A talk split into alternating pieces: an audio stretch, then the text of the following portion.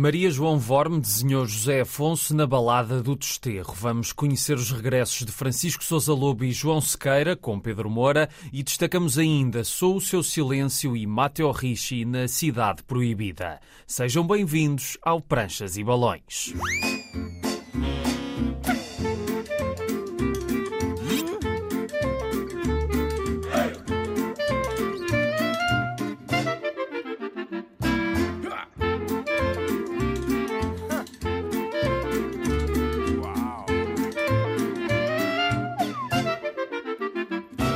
Estamos a trazer a banda desenhada à Antena 1. Hoje temos mais dois livros novos de antigos convidados do programa, mas antes vamos conhecer a nossa convidada de hoje.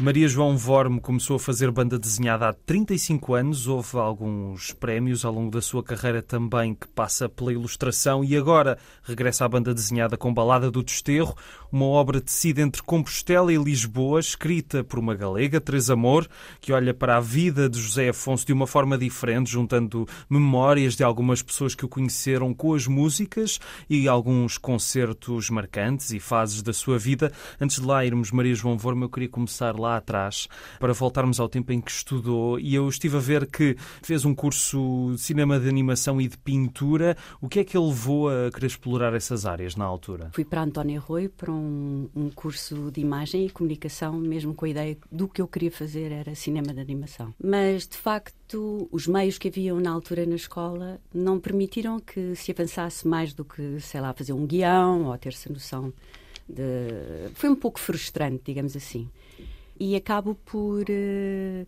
passar por cerâmica e depois finalmente fazer um, um curso na Gulbenkian de cinema de animação pelo Royal College of Arts. Eu julgo que tem muito que ver com, desde criança, gostar muito de olhar para as coisas pequeninas e ver como se movem. Eu lembro-me de ser criança e gostar imenso dos caravelhos da batata que se vestem muito bem com, com aqueles dourados e, sim, e depois sim. são muito alaranjados. Pronto, e de estar a olhar para eles, Hoje em dia, claro que uma criança não sabe o que é o escaravelho da batata porque temos muitos pesticidas, digamos assim, já não há escaravelhos da batata. Mas eles, para mim, foram muito importantes na noção da delicadeza como andavam e aquela elegância toda.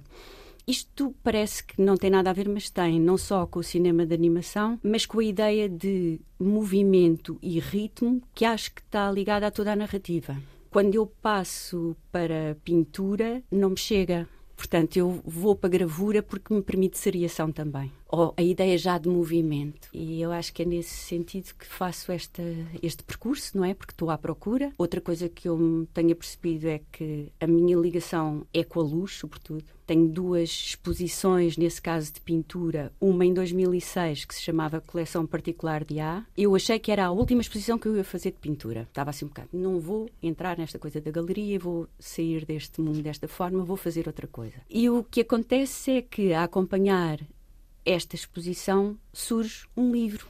E começa então nesta saga, não é, editorial. E a partir daí ainda não parei até agora, não é, mais ligado aos livros. O que acontece nesta exposição que eu acho que tem algum interesse é que este título, não é, coleção particular de A, era como se eu inventei um senhor chamado A que a dada altura vai morrer.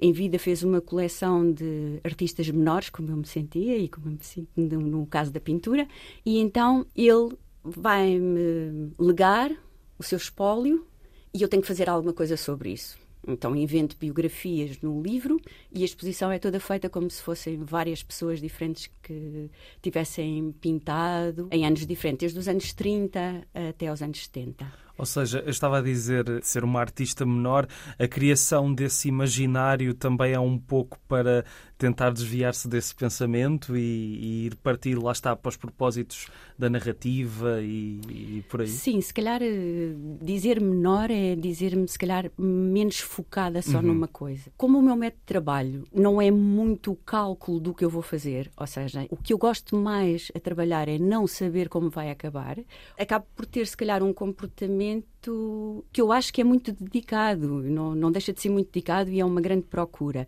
mas que me deixa um pouco, ou seja, encaminho as coisas mais do que esforçar a chegarem a algum lado.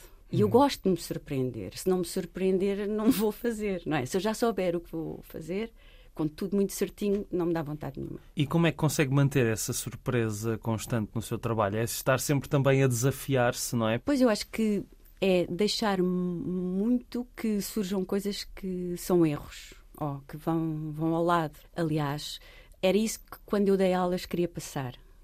Ou seja, que cada pessoa se pudesse encontrar e que a escola era o sítio de se poder errar. Depois, no mercado de trabalho, pedem-nos outro tipo de coisas, muito mais exigentes, em que, infelizmente, temos que vestir assim uma espécie de coraças ou casacos duros, que não queremos, armaduras doidas quando no fundo devíamos andar na escola, não é, para aprender a conhecermos e não a ganhar maneiras de nos defendermos uns dos outros como se fôssemos inimigos. É, mas estas coisas, pronto, têm o seu lado um pouco utópico, mas acho que se combinarmos entre nós, por exemplo, que existe o dinheiro e ele não existe verdadeiramente, porque é que não podemos combinar entre nós que nos entendemos uns com os outros, por exemplo? Acho que era uma boa coisa. Se na escola pode haver esse espaço para o erro, mas quando somos adultos já não temos essa, essa liberdade de, de errar. Acredita que provavelmente seríamos seres humanos melhores se tivéssemos essa capacidade do, que, do efeito que os nossos erros podem ter até benéfico para nós próprios? No caso da arte, claro. Pois, no caso da arte, exatamente. Mas agora fez-me um bocado voltar atrás no que tinha pensado. Realmente há erros e eu acho que quando se erra aprende-se qualquer coisa, realmente. E, sobretudo, no meu caso, estando a trabalhar num espaço em que eu sei que, de alguma maneira, eu depois vou poder escolher, não é? O que vou mostrar esse erro para mim é precioso, porque me faz sentir também mais humilde. Nos faz descer à terra também é, um bocadinho. E sinto o lado mais criança de estar sempre a começar, que também acho que faz bem. Eu acho que muitos artistas sentem isso também, esta tensão do estar sempre a começar. Mas se ela não puder ser tensão e se for alguma coisa agradável, melhor, não é? Ou seja, estou a começar porque estou a descobrir coisas, sei lá, estou a tirar, estou a ver onde é que vai calhar.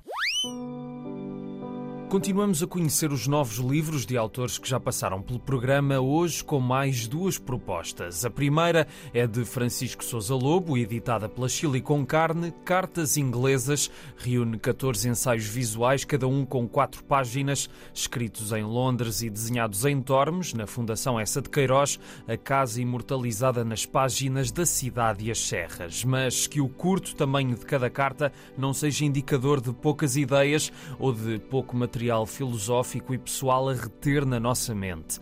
Estes são apontamentos sobre pequenos e grandes temas, da depressão à paranoia, passando pelo passado familiar do autor, da avó e de um certo poeta que, numa outra versão da realidade, podia ter sido o seu marido e então o avô de Francisco Sousa Lobo.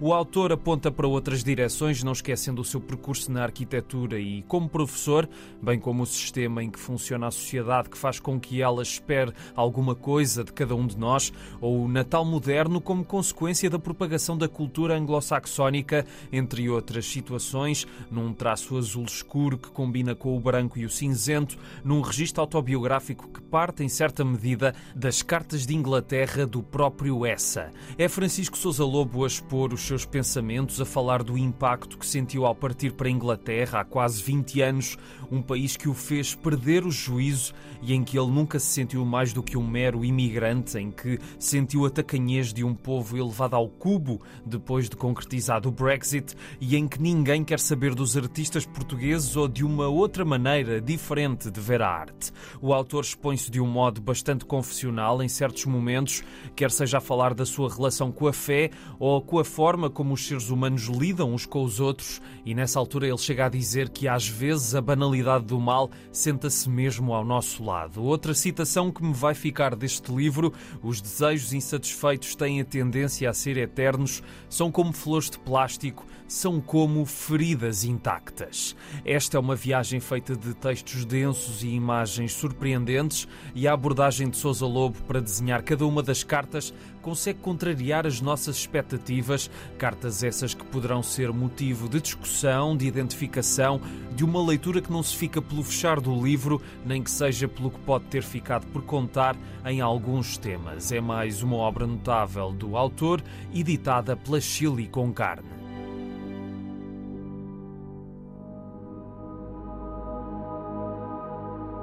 Como Flutuam as Pedras é o nome da obra que juntou as palavras de Pedro Moura ao traço a preto e branco de João Sequeira. Editada pela Seita, esta é uma história com 10 capítulos em que uma pedra pode ter mais importância do que pensa a protagonista, a Constança, que a transportou até um local misterioso que aos poucos vamos compreendendo melhor. O livro começa com uma dezena de páginas que nos levam, sem o auxílio de diálogos, a uma cidade apartada de tudo por um rio gigantesco a que se desloca desloca Constança para cumprir a missão que lhe foi incumbida de entregar aquela pedra misteriosa. Cai a noite sobre a cidade, uma cidade onde o sol talvez já não apareça há algum tempo e entramos nela primeiro com uma dupla página espantosa que nos dá uma panorâmica da vista perto do rio e depois entrando nas suas ruas, indo até um baile de máscaras onde Constança vai encontrar quem a pode ajudar a cumprir o seu destino. Naquele mundo em que a água tem um papel singular, aquela mulher que ela conhece diz-lhe que tem saudades da luz do dia e de poder não fazer qualquer coisa apenas porque se tem a liberdade de não o fazer. Às tantas, a própria Constança vai contar-nos a sua história e de porque é que se meteu nesta missão, que poderá ser uma solução para o dilema maior daquele povo. Estes são alguns elementos de uma viagem enigmática feita de alguns obstáculos e circunstâncias adversas, de perguntas que geram outras perguntas, um mundo que esconde vários simbolismos que poderão ser revelados ou não ao longo da leitura. Os autores não propõem uma narrativa descartável, mas um trajeto sensorial e poético que se vai revelando aos nossos olhos ao longo dos capítulos possibilitando mais do que uma visita ou interpretação e que revela também algumas ideias sobre o que é isto de ser humano no meio da pressa do cotidiano urbano, confrontando a vida e a morte e a forma como encaramos a finitude. É o que nos possibilita a história da Constança num flashback que difere estilisticamente do presente da narrativa e é assim que ela descreve uma viagem de metro na sua cidade.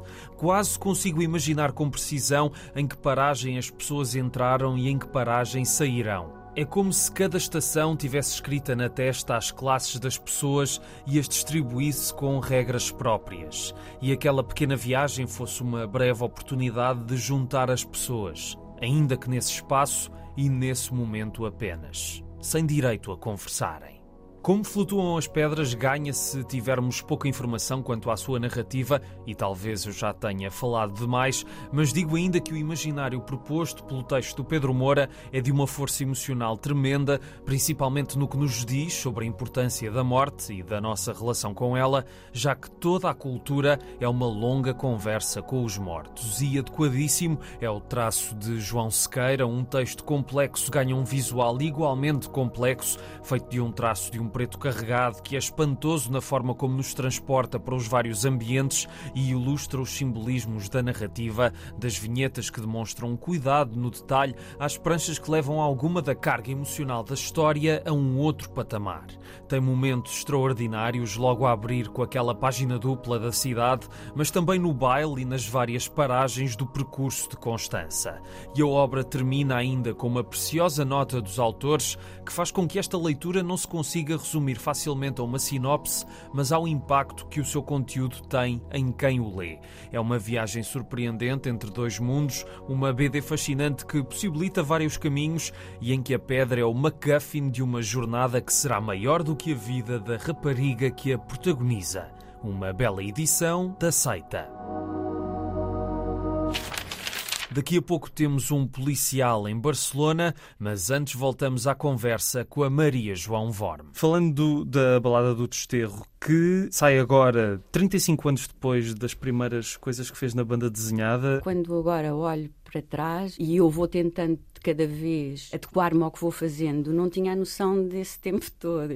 Uma espécie de desdobrar um lençol muito comprido e de repente vejo aquilo tudo e digo assim: Ei, caramba, pois é. Mas esse tempo, de alguma maneira, demorou a passar. O que é bom, não é? É, demorou a passar. A única coisa é uma vez passado, parece que é passado a ferro e fica todo plasmado e parece que foi ontem. Mas de facto demorou tempo falando deste livro, foi feito num processo entre Lisboa e Compostela. Exatamente. Eu acho isso muito curioso. Isto é mesmo um projeto da Galiza e já vinha com uma ideia, não é? De como deveria ser. Eu fui contactada pelo Ramon Pinheiro Almoinha, editor da A Central Folk, conjuntamente com a Teresa Amor, que é escritora e argumentista neste caso desta história, me contactou no sentido se eu estaria disponível para fazer esta história. Há sempre uma dificuldade de aceitar fazer qualquer coisa sobre o Zeca. Vou ser muito franca, eu não pensei em nada. Se eu tivesse pensado muito, se calhar tinha dito que não. Por causa da responsabilidade. Da responsabilidade. Ao mesmo tempo, pelo arco de vida que eu também já fiz, por estar com a idade em que o Zeca morreu, que é muito estranho, mas que faz esse arco, e de sentir ao mesmo tempo que já tinha passado por muitas coisas que me davam uma certa maturidade de falar sobre a vida de um homem quis trazer o livro comigo porque pensei que ele é que deveria ser o entrevistado, porque ele é que sabia as coisas todas e não eu. Pronto. Estes livros de capa dura naturalmente têm guardas. E eu gosto muito desta ideia de guarda, porque parece que acolhe o miolo e ao mesmo tempo faz um preâmbulo para o que vai acontecer a seguir. Podem dizer muito do livro, ou seja, acrescentam e, e, ajudam a entrar. É uma coisa quase a entrar em cena, não é? Como, como pano que abre e prepara as pessoas. Neste caso, as guardas são pautas em que, em vez de terem notas musicais, têm cravos brancos e cravos vermelhos. A dada altura, dentro do livro, é explicado pela Teresa Amor, no, no seu texto, que o Zeca não sabia escrever música em pauta esta maneira do Zeca descer rapidamente sem ficar atrapalhado nas notas musicais, e desculpem-me quem sabe escrever, que eu também gostava de saber escrever música e mais de música, mas sem esse atrapalho, descer à raiz de qualquer coisa que eu acho que também passa por eh, uma sabedoria popular, que eu acho que ele também era atento. De repente é aí que eu maninho com ele, digamos assim, e é esta a ligação que eu tenho mais forte com ele no livro, que é este reconhecimento de querer ir à raiz. E de repente a responsabilidade já não a assombrava dessa forma. Pronto, e como não é uma biografia, digamos assim. Eu acho que isso é um dos aspectos que mais funciona no livro, é o facto de não ser uma, uma biografia convencional, mas eu gostava de saber, e isto, lá está, é a pergunta completamente de leigo da matéria, se Maria João não sabe escrever música, eu não sei se quer pegar numa régua, mas como é que o, o texto a orientou depois na, na, forma como fez as imagens? A Teresa Moura deu-me algumas indicações e, em termos de imagens, também me enviou algumas imagens, sim, mas também julgo que me queria dar a, a, algum espaço. E houve situações em que juntámos-nos eh, de alguma maneira com a distância, ela pela primeira vez a fazer uma banda desenhada, havia a questão do texto e como o pôr em imagens, e há coisas que para mim foram complicadas, mas também bons desafios. Um pequeno acontecimento que acontece no livro que tem que ver com uma personagem que se chama Lana, a dada altura aparece de bicicleta, por eh, me aproximar à própria Teresa Amor na questão feminista. A bicicleta é importantíssima para a liberdade da mulher,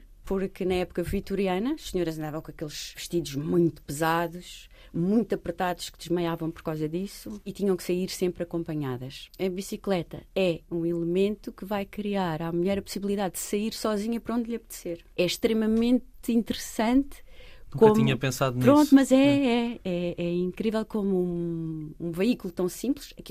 Pronto, houve muita gente contra a bicicleta na altura, nomeadamente a dizer que ia fazer mal ao, aos órgãos da senhora, porque, enfim, as senhoras para depois andarem mais leves nas bicicletas tinham que se vestir de outra maneira que mostravam os tornozelos e por aí fora.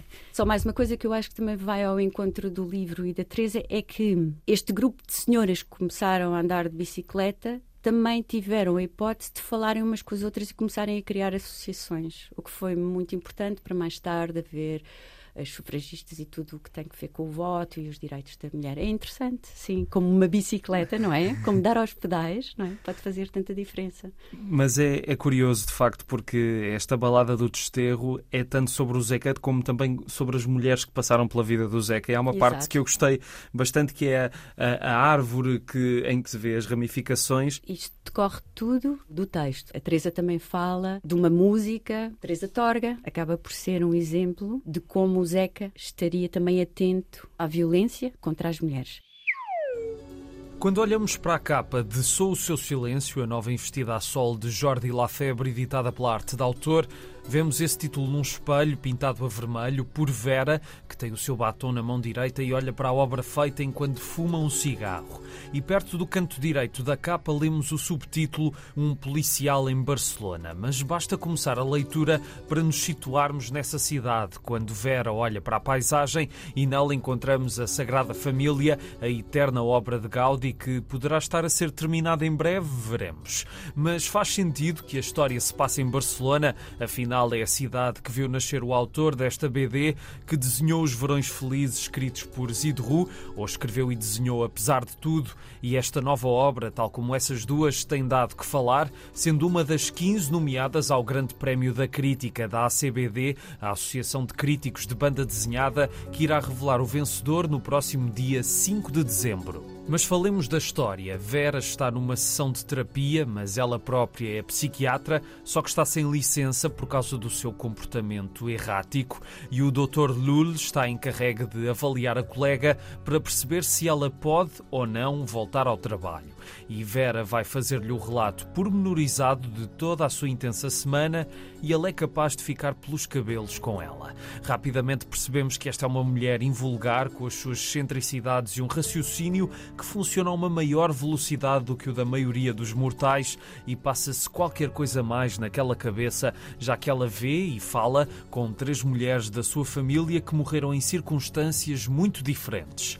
Mas ela conta durante a terapia como Penélope lhe pediu ajuda. Ela é de uma família abastada, os Monturós, proprietários do Império Vinícola, e a matriarca, com mais de 100 anos, vai fazer uma leitura do seu testamento pedindo a presença de todos os herdeiros Todos vão levar consigo os seus advogados, mas Penélope prefere contar com a pessoa que mais confia no mundo, que é Vera. E isto foi só o início de uma semana muito atribulada, já que a sessão solene acaba por ser antecedida pela morte do filho mais ligado ao negócio da família, aquele que muitos queriam ver morto. Sou o seu silêncio é então uma intriga policial ao jeito de Agatha Christie, centrada nas investigações de Vera, tornada numa detetive amadora para descobrir quem matou Francesco Monturós, a pessoa à volta da qual gravitavam todas as abelhas histéricas daquela colmeia fervilhante. Jordi Lafebre constrói a teia das descobertas de Vera, cruzando-as com o seu passado e os seus traumas pessoais,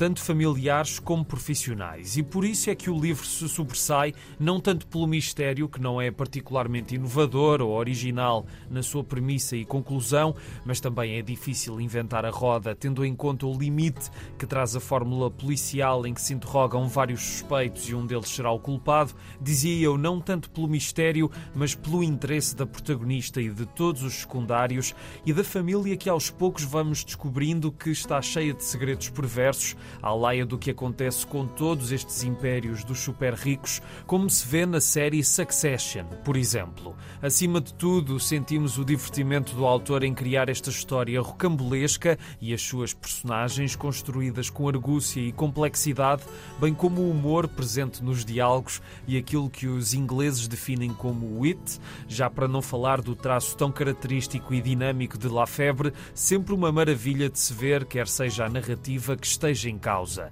mas muitos bons policiais são no mais por causa da atmosfera do que pelo jogo de adivinhas que está em causa, e é o caso deste Sou o Seu Silêncio, uma edição da arte da autor. Vamos fechar com uma BD que se passa numa cidade proibida, mas antes temos mais uns minutos de conversa com a Maria João Vorm. Noutras partes do livro usa uma espécie de jogos de sombras que dão um efeito muito curioso. Decorre de um livro anterior, Tu és os meus olhos. Comecei a fazer pequenas figurinhas articuladas e comecei a fazer pequenas animações. É o mesmo método que é como se fosse um ecrã criado com luz por trás e as figurinhas depois vão, vão, vão sendo animadas estava tão animada, eu também, que perguntei ao Ramon Pinheiro se poderia utilizar a mesma técnica neste livro, se teria essa liberdade. E ele deu-me toda a liberdade de, de o fazer. E, portanto, para mim foi muito bom porque eu estava com. Lá está, é aquela coisa do processo de trabalho, não é? Tem que estar entusiasmado, não é? para, para as coisas depois serem mesmo verdadeiras, não é? Sim, para sim, sim. perceber que. Porque não há como mentir, não é? Quando, quando há honestidade e se sente mesmo as coisas, passa para o trabalho. E era esse entusiasmo que eu não queria perder e, portanto, segui na, na balada do desterro, com essa técnica de figurinhas recortadas atravessadas por luz. Lá está a luz, não é? Como é, já falava há exatamente. pouco. Há diferentes técnicas ao longo do livro. Chamo-lhes imagens fantasmáticas, porque eu, como estou muito habituada a trabalhar, ou venho de uma área de gravura, ou de recorte, ou de sentir mesmo as figurinhas, não é? E conseguir tocar-lhes e mover. Isto passa-se tudo a nível de computador, que é, para mim, o mais parecido com os fantasmas. Portanto, eu sei que aquelas imagens existem e não existem, e só vão existir quando forem mesmo depois, quando passarem a papel. Aí vão ficar fixadas, digamos assim. É uma espécie de testemunho de que elas existem de facto. Do computador sobrepus luz e sombra e depois fui fazendo, umas vezes com um processo que eu acho que nunca vou voltar a fazer, que é usar uma borracha para, para descobrir o que está debaixo, e outra tem que ver mais com recorte aplicado, toda a ideia do livro digamos assim, em conjunto, e se calhar foi das coisas mais difíceis. Havendo tanta diversidade, como é que se faz disto um todo? Eu sabia que tinha que fazer, mas também uma coisa que eu gosto muito é de pegar em peças diferentes e juntá-las, tanto as pautas de música, como o papel pautado, quando há alguém que dá um testemunho, não é? As, as três personagens que aparecem e dão um testemunho sobre o Zeca. Tudo isto acabou por permitir, pelo menos parece-me que o livro tenha pontuações e um ritmo que não é contínuo e ao mesmo tempo pelas cores, espero eu, e isso se calhar vem do lado também da pintura, tentei que das partes juntas se fizesse um todo e já ninguém vai separar isto. Agora temos uma coisa única, temos um livro. Quanto tempo é que tudo isto levou? Levou dois anos, fomos conversando entre nós e foi um trabalho que foi mesmo muito bonito no sentido de é sempre difícil trabalhar em grupo. Não é? Mesmo quando se conhece as pessoas muito bem. Sim. E nós não nos conhecíamos muito bem. E, portanto, teve que haver à partida qualquer coisa que quase que se sentia combinada entre nós de um grande respeito. E mesmo em coisas que não estivéssemos de acordo, haver essa coisa de continuar, de sentir que valia a pena este projeto. E, digamos assim, eu chego mais a completar as coisas com imagens. Não é uma coisa criada de raiz em conjunto. Sim mas gostei muito de tentar aproximar esse. Eu gosto muito de fazer isso e, e também tem muito que ver com ilustração e pôr-me-nos nos pés dos outros, ou nos sapatos dos outros, não é? Ou tentar perceber o que é que o outro está a pensar. Aqui tinha a Teresa Amor e o Zeca, que eu não queria nada entrar na intimidade de uma vida, sobretudo. O próprio texto acho que também dá muito essa ideia, não é? Uhum. De que há coisas que é para deixarem-se no, no domínio do invisível. Estava à procura mais de um sentir do que propriamente de um representar, não é? De uma forma naturalista. Numa das últimas imagens do, do livro que tem que ver com a morte, há um cortinado que é empolado pelo vento. Fui encontrar um testemunho do Fernando Assis Pacheco, que eu tinha visitado e o Zeca já estava bastante doente e que viu também um cortinado a voar com o ar e que pensou que era a morte que o ia buscar. E eu pensei assim, caramba, pronto. É uma obrigada. Pensei assim, obrigada por, por, por se fechar isto. Se um amigo sentiu isto, eu devo estar a aproximar-me de qualquer coisa que valha a pena. Pronto, que bom pensei eu. Ou, se calhar que similitude também existe em todas as nossas mortes, não é? Digamos assim. Também é verdade, é um sopro, e estamos cá nesta, nesta respiração, mas depois há um sopro que nos nos leva, não é? Eu tenho só uma pergunta curiosa, porque, pronto, fala-se no 25 de Abril, obviamente, uhum. uh, mas onde é que a Maria João estava no 25 de Abril? Aquela... Essa pergunta. Sim, já agora, já agora tenho curiosidade em saber. Eu tinha oito anos, acho eu, nessa altura. Lembra-se de alguma coisa dessa altura? Lembro-me que estava a passar alguma coisa que saía fora do normal. Com oito anos ia ter que ir para a escola. Acho que não me importei muito não ir. Mas lembro-me também da televisão, que era uma coisa impactante. E de repente as pessoas falarem de outra maneira e os adultos estarem com outra atenção, não é? Estava dentro de uma família, não estaria a favor, mas não estaria contra, estava receosa. Sim, é daquelas sim. coisas que ficam a meio, não é? Mas também muito curiosas do que poderia vir a acontecer, porque toda a gente sabia que o que estava instituído não servia. Para terminar, eu peço sempre a quem cá vem para deixar sugestões de livros. Há um livro que há relativamente pouco tempo li e por sensibilidade de palavra portanto não é de banda desenhada, é do Christian Bobin, e chama-se Autorretrato com Radiador. Encontro uma sensibilidade que me faz mesmo dançar por dentro em coincidência. É assim uma coisa que eu fico tão feliz que ele tenha escrito de um modo tão certo, tão simples também e tão pouco pretencioso que eu, pronto, tenho ali um, um, encontro maravilhoso. Depois pensei que deveria também trazer alguma coisa de banda desenhada, não obrigatoriamente, mas é outra pessoa que eu também sinto uma afinidade e, e, como o Christian Bobin faz com a escrita, se calhar o Edmond de Baudouin faz com o desenho. É essa liberdade de que parece que um traço nunca para e não tem que estar sempre a ser a mesma coisa e vai-se modificando. E acho que nos enriquece muito poeticamente em termos de banda desenhada, que acho que é uma coisa que nós precisamos todos, que a banda desenhada também possa abrir um pouco mais para esse lado poético mais liberto dos, do que fica estigmatizado que seja banda desenhada. Do Baudouin, eu só tive acesso a dois livros. Um deles a viagem. E gosto muito, sobretudo, dos balões que depois uh, são os desenhos e parece que vai em grande velocidade e quase a derreter, mas é um derreter de, de solaridade, digamos assim, de estar vivo, de estar com os elementos. Terminamos com uma BD de cariz histórico, mais um lançamento da Gradiva que quer juntar a nona arte com um aspecto mais didático. Mateo Ricci na Cidade Proibida, escrita por Jean Dufaux e desenhada por Martin Jamar, pegaram na história verídica de Mateo Ricci, um jesuíta de origem italiana que ganhou um grande fascínio pela China. Na história, ele já percorre o país há quase duas décadas para espalhar a palavra de Deus numa cultura diferente que nunca rejeitou, nunca viu os chineses como bar bárbaros, ele que propôs e não impôs as suas ideias, como diz o prefácio de António Trigueiros. Mas este missionário, com interesse pela linguística, a astronomia, a matemática e outras disciplinas, tem um objetivo particular: conhecer o imperador e entrar na mítica cidade proibida. E só se pode transpor o recinto com um convite pessoal do próprio imperador. Estamos em 1601 quando o livro começa e nele vamos testemunhar a longa espera de Rishi para encontrar o imperador, entre um eunuco influente que diz que o poderá ajudar e um ministro com a pulga atrás da orelha, a paciência do missionário é testada pelo rol de burocracias que vão aparecendo e por todos os obstáculos que se vão impor ao seu caminho. No fim, saberemos se Rishi conseguiu ou não conhecer o imperador e às tantas um relógio será muito importante. E enquanto esperamos por isso, vamos vendo outros pequenos episódios e conhecendo outras personagens, como os dois leais companheiros de viagem de Rishi, e Lin Yu, a mulher escrava de um senhor que dele fugiu quando este a quis oferecer ao imperador, e ainda Dona Herrera, membro da Inquisição, que não percebe o método pacifista e compreensivo de Rishi para com as crenças da cultura chinesa. O seu impacto no país foi tão grande que ficou conhecido pela população como Lima Tu, o letrado do longínquo Ocidente, que aqui lida com as estruturas do poder, poder esse que Mateus sabe que é preciso exercer com humildade, porque sem ela é fácil ceder às loucuras sugeridas pelos seus demónios.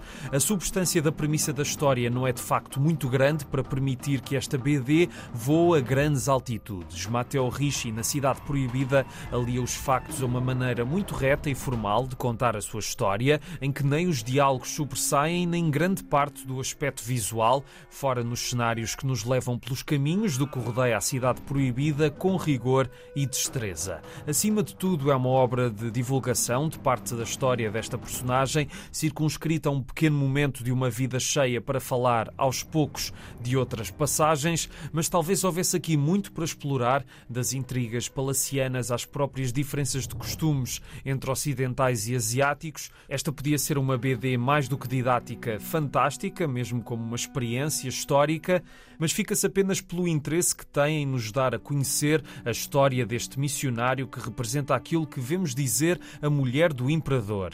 Um pensamento que não se nutre de curiosidade, extingue-se por si próprio. Esta é uma edição da Gradiva. Obrigado por ouvirem o Pranchas e Balões. Está sempre na RTP Play, Spotify, Apple e Google Podcasts, Facebook e Instagram Pranchas e Balões, tudo junto. A sonoplastia do Tomás Anaori e eu sou o Rui Alves de Souza. Até à próxima.